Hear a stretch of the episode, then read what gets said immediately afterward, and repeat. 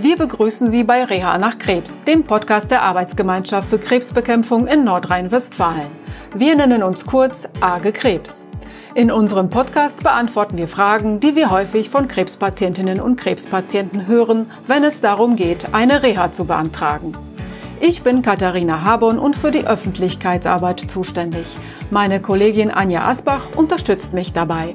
Deshalb machen wir auch zusammen diesen Podcast. Hallo Anja. Hallo Katharina. In dieser Folge gehen wir auf das Thema Zuzahlung ein. Dazu drängt sich vielen als erstes die Frage auf, ob sie überhaupt etwas zu Reha zuzahlen müssen. Und wenn ja, dann möchten sie natürlich wissen, wie viel. Das kommt ganz darauf an, würde ich sagen. Bei der Zuzahlung liegen die Dinge nämlich etwas komplizierter als bei den Themen der bisherigen Folgen. Worauf genau es ankommt, werden Sie natürlich gleich von uns hören. Vorher möchten wir Ihnen noch die Fragen für unser Gewinnspiel verraten. Und weil der Sachverhalt schon so kompliziert ist, haben wir uns gedacht, sollen diesmal zwei Fragen ausreichen. Die erste davon lautet, sind Versicherte, die einen Befreiungsausweis von ihrer gesetzlichen Krankenkasse haben, automatisch auch von der Zuzahlung zur Reha befreit? Und die zweite Frage ist, welchen Tagessatz müssen Versicherte höchstens zur Reha zuzahlen? Sie können die Fragen wie immer in der Podcast-Beschreibung nachlesen. Dort finden Sie auch unsere E-Mail-Adresse, an die Sie die richtigen Antworten mit dem Betreff Gewinnspiel schicken können. Und die Auflösung bekommen Sie jetzt.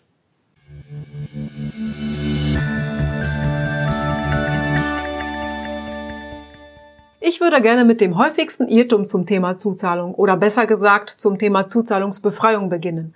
Hast du eine Idee, was ich damit meine? Lass mich raten. Könnte es sein, dass du an den Befreiungsausweis von der Krankenkasse denkst? Bingo! Das war ja jetzt nicht so schwer. Es kommt nämlich immer wieder vor, die Versicherten schicken uns eine Kopie von diesem Befreiungsausweis in dem Glauben, dass das für die Befreiung von der Zuzahlung zur Reha ausreicht. So abwegig ist es nicht davon auszugehen, oder? Der Ausweis befreit ja von Zuzahlungen zu medizinischen Leistungen und die Reha nach Krebs ist eine medizinische Leistung. Das ist richtig. Der Befreiungsausweis gilt aber überwiegend nur für Medikamente und Heil- und Hilfsmittel und wird von der gesetzlichen Krankenkasse ausgestellt. Die onkologische Reha geht in den meisten Fällen zu Lasten der deutschen Rentenversicherung. Deswegen müssen wir die Befreiung unabhängig von diesem Ausweis prüfen. Das bedarf eines separaten Antrags. Also noch mehr Papierkram. Leider lässt sich das nicht vermeiden. Ob sich jemand von der Zuzahlung befreien kann, hängt eben in erster Linie vom Kostenträger ab. Und da legen die Rentenversicherung und die Krankenversicherung unterschiedliche Regeln zugrunde. Bevor wir das auseinanderdröseln, lass uns kurz anmerken, wofür man überhaupt zuzahlt. Dabei handelt es sich nämlich um den Eigenanteil an den Kosten für die Unterbringung und Verpflegung Zurzeit sind es 10 Euro für jeden Tag in der Klinik, wobei der Aufnahme- und Entlassungstag als ein Tag zählen. Das gleiche gilt ja für Krankenhausaufenthalte. Dieser Tagessatz ist allgemeingültig, unabhängig davon, ob die Rentenversicherung oder Krankenversicherung die Reha bezahlt. Gibt es sonst noch Gemeinsamkeiten bei den Kostenträgern, wenn es um die Zuzahlung geht? Ja, es müssten nur Erwachsene zuzahlen. Alle unter 18 sind von vornherein befreit. Heißt im Umkehrschluss, alle volljährig Versicherten müssen die Befreiung beantragen. Dafür stellen wir ein Formular zur Verfügung. Das betreffende Formular hat die Nummer CA0160. Sie finden es, liebe Zuhörerinnen und Zuhörer, wie gewohnt auf unserer Website im Bereich Service unter den Formularpaketen für Versicherte. Auf drei Seiten werden dort alle Aspekte abgefragt, die eine teilweise oder vollständige Befreiung von der Zuzahlung in Ihrem konkreten Fall rechtfertigen könnten. Und diesem Antrag sind dann zum Beispiel Lohnabrechnungen oder Rentenbescheide beizufügen, aber nicht der Befreiungsausweis der Krankenkasse. Wenn Sie eine mögliche Zuzahlungsbefreiung nicht im Vorfeld prüfen lassen, bekommen Sie nach Ende der Reha einen Bescheid von uns. Diesem entnehmen Sie die Höhe der zu leistenden Zuzahlung, je nachdem, wie lange Ihr Aufenthalt gedauert hat.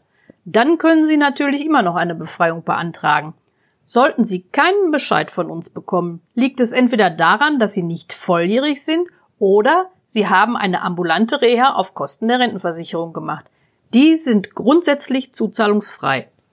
Ob Ihre Reha von der Rentenversicherung oder Krankenversicherung bezahlt wird, können Sie in unserem Bewilligungsbescheid nachgucken. Die Information steht auf der letzten Seite vom sogenannten Rechtsbehelf. Unabhängig vom Kostenträger lohnt es sich bei stationären Aufenthalten immer, den Befreiungsantrag zu stellen. Besonders wenn Sie im selben Kalenderjahr schon für einen oder mehrere Krankenhaustage zugezahlt haben. Oder wenn Sie sogar schon eine erste Reha, meistens als AHB, absolviert haben. Die Anzahl der Tage, für die Sie zuzahlen müssen, ist nämlich gedeckelt. Für die Rentenversicherung zum Beispiel ist für maximal 42 Tage eine Zuzahlung fällig. Und zwar aufs gesamte Kalenderjahr betrachtet. Das heißt, es werden alle Zuzahlungstage für stationäre Aufenthalte eines Jahres zusammengezählt. Krankenkassen machen übrigens keinen Unterschied zwischen einer ambulanten und einer stationären Reha. Zuzahlungen sind grundsätzlich für beide fällig. Außerdem ist es für die Krankenversicherung unerheblich, ob es sich um eine AHB oder eine normale Reha handelt.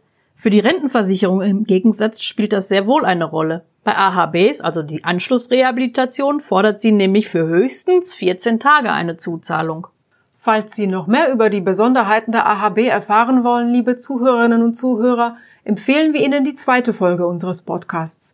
Dort gehen wir ausführlich auf diese Art der Reha ein. Aber zurück zur Zuzahlung.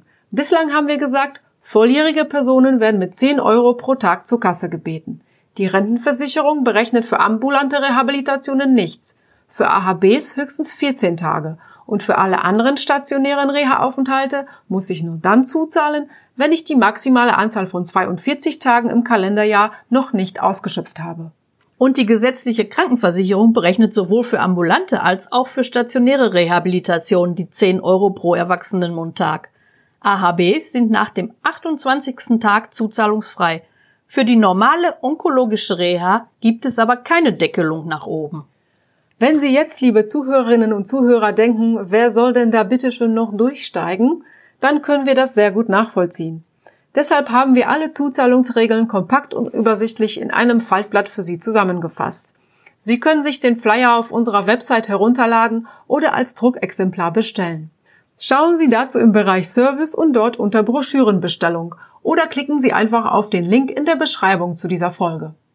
Sollten Sie sich diesen Flyer schon besorgt haben, schauen Sie bitte zur Sicherheit auf der Titelseite nach, ob es die aktuelle Version ist. Jedes Jahr im Januar gibt es nämlich eine neue. Das liegt daran, dass die Sozialversicherung jährlich die Rechengrößen, also die Einkommensgrenzen anpasst, ab wann eine Befreiung von der Zuzahlung möglich ist. Aktuell gilt für das Jahr 2023 zum Beispiel, dass Versicherte, deren Einkommen unter 1359 Euro netto pro Monat liegt, keine Zuzahlung leisten müssen. Das ist die Grenze nach unten. Umgekehrt müssen alle, die mehr als 2037 Euro netto im Monat einnehmen, den vollen Tagessatz zuzahlen. Soll heißen, für alle Personen, die mit ihrem Einkommen über dieser Höchstgrenze liegen und sich keine Zuzahlungstage anrechnen lassen können, lohnt es sich gar nicht, einen Antrag auf Befreiung zu stellen, weil er sowieso abgelehnt würde.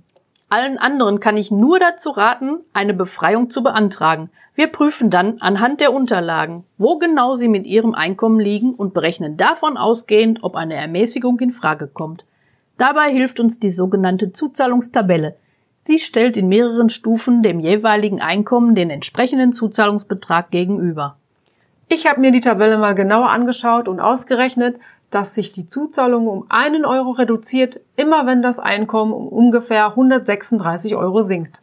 Das fängt oben mit dem vollen Betrag von 10 Euro an und ermäßigt sich schrittweise bis 5 Euro.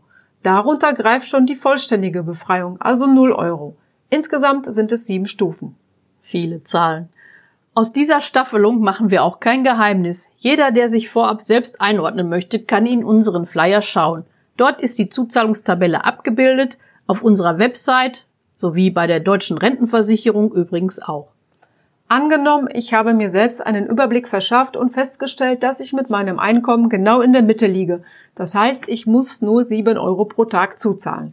Damit kann ich mich aber noch nicht entspannt zurücklehnen, denn sollte ich nichts weiter unternehmen, flattert mir am Ende der Reha ein Zuzahlungsbescheid ins Haus, in dem drin steht, dass ich doch den vollen Betrag entrichten muss. Das liegt aber nicht daran, dass sich die AGE verrechnet hat, die kann ja nicht wissen, wie hoch mein Einkommen ist, außer ich habe es ihr vorher mit einem Befreiungsantrag mitgeteilt. Also am besten immer sofort mit dem Reha-Antrag. Das kann man nicht oft genug sagen. Ist denn das Einkommen das einzige, das bei der Rentenversicherung für die Höhe der Zuzahlung relevant ist? Oder gibt es noch weitere Aspekte, die eine Ermäßigung oder vollständige Befreiung rechtfertigen könnten? Weitere Aspekte, ja, Kinder spielen eine Rolle und zwar so lange, wie sie Anspruch auf Kindergeld haben. Also selbst dann, wenn sie schon 18 sind, ist eine teilweise Befreiung möglich. Das gleiche, wenn du selbst pflegebedürftig bist oder dein Partner, mit dem du zusammenlebst, wenn du Leistungen zur Grundsicherung beziehst oder Hilfen zum Lebensunterhalt bekommst, kannst du dich auch vollständig befreien lassen. Und natürlich, wenn du während der Reha Anspruch auf Übergangsgeld hast. Moment, hier muss ich kurz reingrätschen, weil wir, glaube ich, nicht einfach voraussetzen können, dass jede Zuhörerin und jeder Zuhörer weiß, was Übergangsgeld ist. Damit kommt man nämlich erst in Berührung, nachdem man angefangen hat, sich mit dem Thema Reha zu beschäftigen. Dazu wollen wir eine separate Folge aufnehmen, aber wir können heute schon mal vorwegnehmen, dass ich als Arbeitnehmerin das Übergangsgeld beantragen kann, wenn ich während der Reha kein Arbeitsentgelt von meinem Arbeitgeber bekomme, weil ich aus der Entgeltfortzahlung schon raus bin. Das Übergangsgeld soll das also ersetzen. Und jetzt denken unsere Zuhörerinnen und Zuhörer, wieso? Du bekommst nach der Entgeltfortzahlung doch Krankengeld von der Krankenkasse. Genau das ist eben nicht der Fall. Für die Dauer der Reha setzt das Krankengeld aus. Das heißt, ich stünde für drei Wochen oder mehr, je nachdem wie lange mein Reha-Aufenthalt dauert, ohne Geld da. Und damit das nicht passiert, springt die Rentenversicherung mit dem Übergangsgeld ein. Dass sie auf der anderen Seite keine Zuzahlung von mir fordert, ist ja irgendwie logisch. In der Regel wird die onkologische Reha ja zu Lasten der deutschen Rentenversicherung durchgeführt. In den seltenen Fällen, in denen die Krankenversicherung zuständig ist, muss die Zuzahlungsbefreiung auch von der Krankenkasse geprüft werden. Hierfür spielt die sogenannte Belastungsgrenze eine Rolle. Sie wird pro Kalenderjahr ermittelt, indem alle Bruttoeinnahmen der versicherten Person und der mit ihr in einem Haushalt lebenden Angehörigen zusammengerechnet werden. Übersteigen sämtliche Zuzahlungen zwei Prozent dieser Einnahmen, ist die Belastungsgrenze erreicht.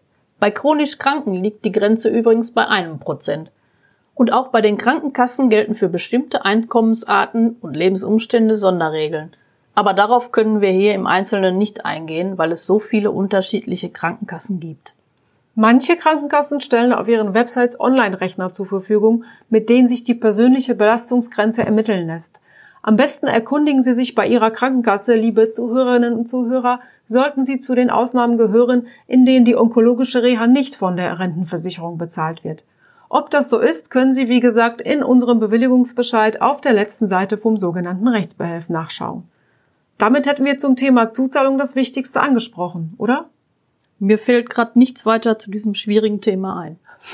Dann lassen wir das erstmal sacken. Ist ja auch schwer zu verdauen, die ganzen Zahlen, Regeln, Ausnahmen. Wenn ich Nicole richtig verstanden habe, hat sie heute in ihrem Ernährungstipp genau das Gegenteil für uns, nämlich leichte Kost. Mhm.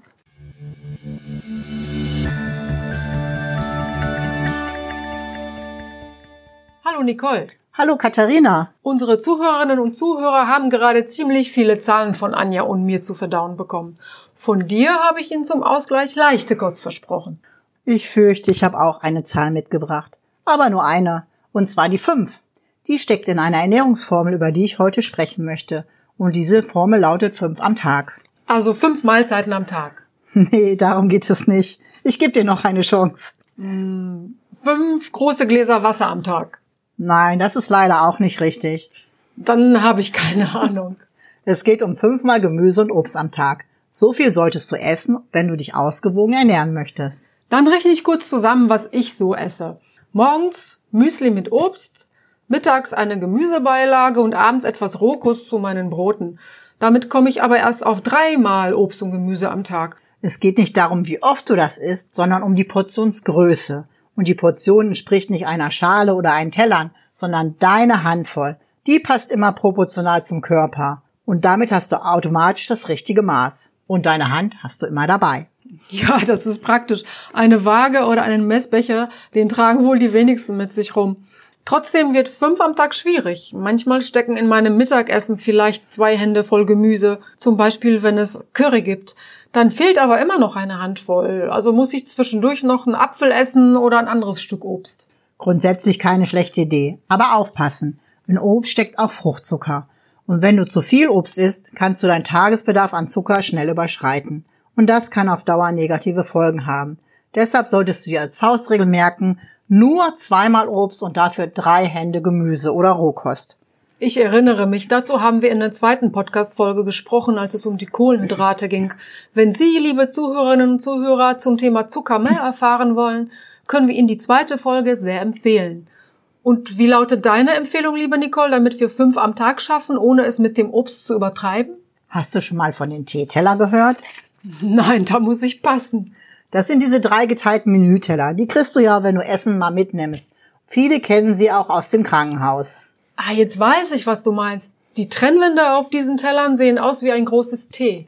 Genau. Und wenn du jetzt dein Mittagessen dir da vorstellst, auf der großen Fläche dein Gemüse oder Salat machst, und dann bleiben noch zwei Viertel übrig. Auf dem einen Viertel liegt dann Fleisch, Fisch, Ei oder Tofu und auf dem anderen Viertel Kartoffeln, Reis oder Nudeln. Dann hast du ein optimales Mittagessen und nebenbei schon zwei Hände Gemüse. Das wäre ja der halbe Teller. Richtig. Hm. Das ist viel. Und was würdest du sagen, wenn ich Gemüse trinke, anstatt es zu essen? Das ist ja in den vergangenen Jahren in Mode gekommen. Säfte zu pressen, Smoothies zu mixen. Ausnahmsweise kannst du eine Portion durch ein Glas Saft ersetzen. Also Gemüsesaft oder auch Obstsaft.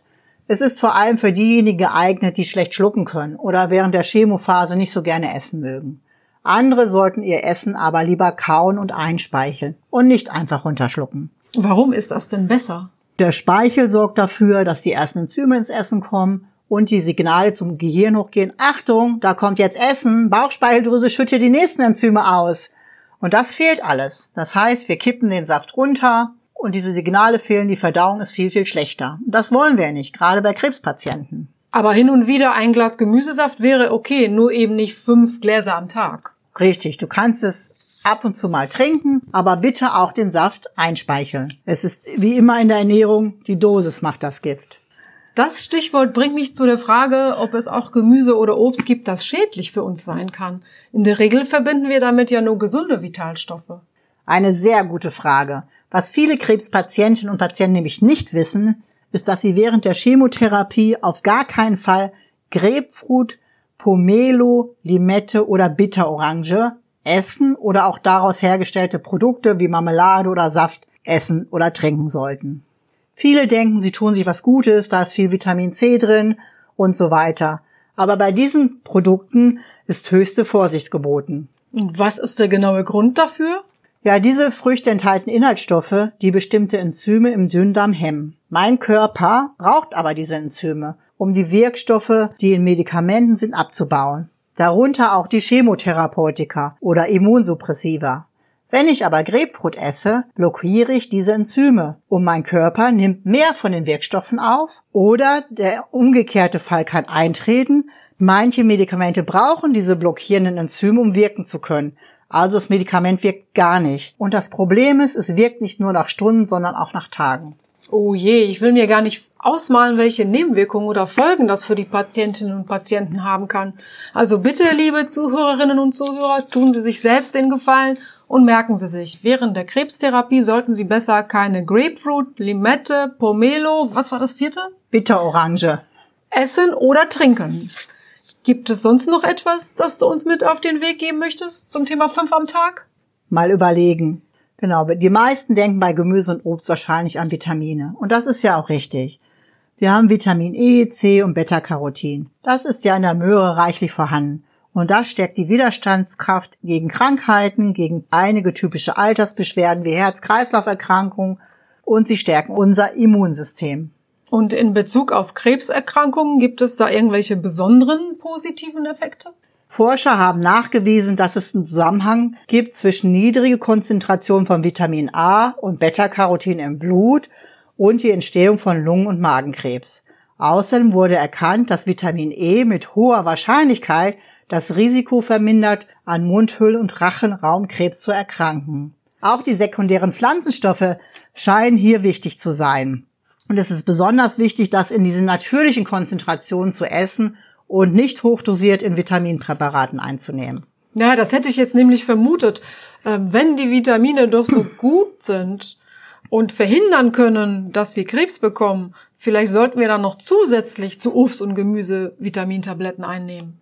Das lieber nicht. Also es geht um die vitaminreiche Ernährung, aber ein Stück Obst oder ein Stück Gemüse hat eben so viel andere positive Stoffe, Ähm, und wenn wir die hochdosiert in Tablettenform nehmen, wirken die anders, als wenn sie ganz langsam ins Blut gehen. Deshalb ist die Empfehlung, essen Sie möglichst bunt. Das ist eine gute Überleitung zu meiner letzten, aber bestimmt nicht unwichtigsten Frage an dich heute. Welches Rezept hast du uns diesmal rausgesucht? Heute habe ich die Möhren-Apfel-Rohkost mit Walnüssen in orangen Joghurtdressing mitgebracht. Das klingt bunt und lecker. Dann zählen wir mal durch. Möhren, Apfel, Orange, das wären schon mal drei von fünf Portionen am Tag. Eigentlich sogar vier. In diesem Rezept haben wir 400 Gramm Möhren und das ist bei meiner Handgröße schon zwei Hände Möhren. Und das Rezept ist für eine Person. Und ist es auch so einfach zuzubereiten, wie das Wort Rohkost vermuten lässt? Definitiv. Die Möhre reiben, den Apfel in Streifen schneiden, die Orange auspressen und den Saft mit Joghurt, Honig und Salz zu einem Dressing anrühren. Alles miteinander vermischen und für 10 bis 15 Minuten kalt stellen. Zum Schluss noch die gehackten Walnüsse drüber streuen und fertig. Dann bleibt mir eigentlich nur noch Danke zu sagen, liebe Nicole. Ich habe euch zu danken und unseren Zuhörern wünsche ich guten Appetit. In der Podcast-Beschreibung haben wir das Rezept für die Möhren-Apfel-Rohkost für Sie verlinkt. Schauen Sie auch auf unsere Website im Bereich Service und dann Ernährung. Dort finden Sie mittlerweile mehr als 50 Rezepte von Vorspeisen über Hauptgerichte bis hin zu Desserts. Und vergessen Sie nicht beim Gewinnspiel mitzumachen. Wenn Sie sich beeilen, kann schon bald einer von fünf Coffee-to-go-Bechern Ihnen gehören. Teilnehmen lohnt sich also. Wir wünschen Ihnen dabei viel Glück! Wir hoffen, dass wir Ihnen, liebe Zuhörerinnen und Zuhörer, ein paar Fragen zu Reha nach Krebs beantworten konnten. In der nächsten Folge wird es um die Anreise gehen. Die Folge erscheint nächsten Monat. Bis dahin laden wir Sie ein, unsere Internetseiten zu besuchen. Dort finden Sie alles zum Nachlesen. Sie können auch unsere Kolleginnen und Kollegen am Servicetelefon anrufen. Die Kontaktdaten finden Sie in der Podcast-Beschreibung. Wir sind Katharina Habon und Anja Asbach. Wir wünschen Ihnen alles Gute und sagen bis zur nächsten Folge von Reha nach Krebs, dem Podcast der Arbeitsgemeinschaft für Krebsbekämpfung. Tschüss!